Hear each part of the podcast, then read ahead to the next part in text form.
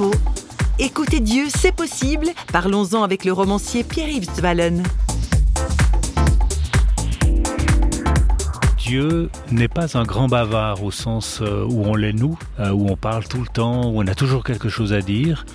Les paroles de Dieu sont rares parfois, elles sont posées, elles sont justes, mais pour les entendre, ben, il faut savoir se taire, se mettre à l'écoute.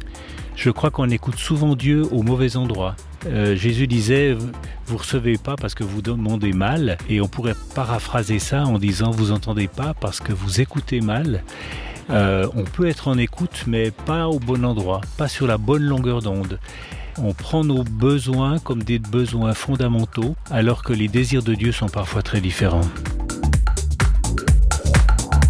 C'est pas faux, vous a été proposé par parole.fm.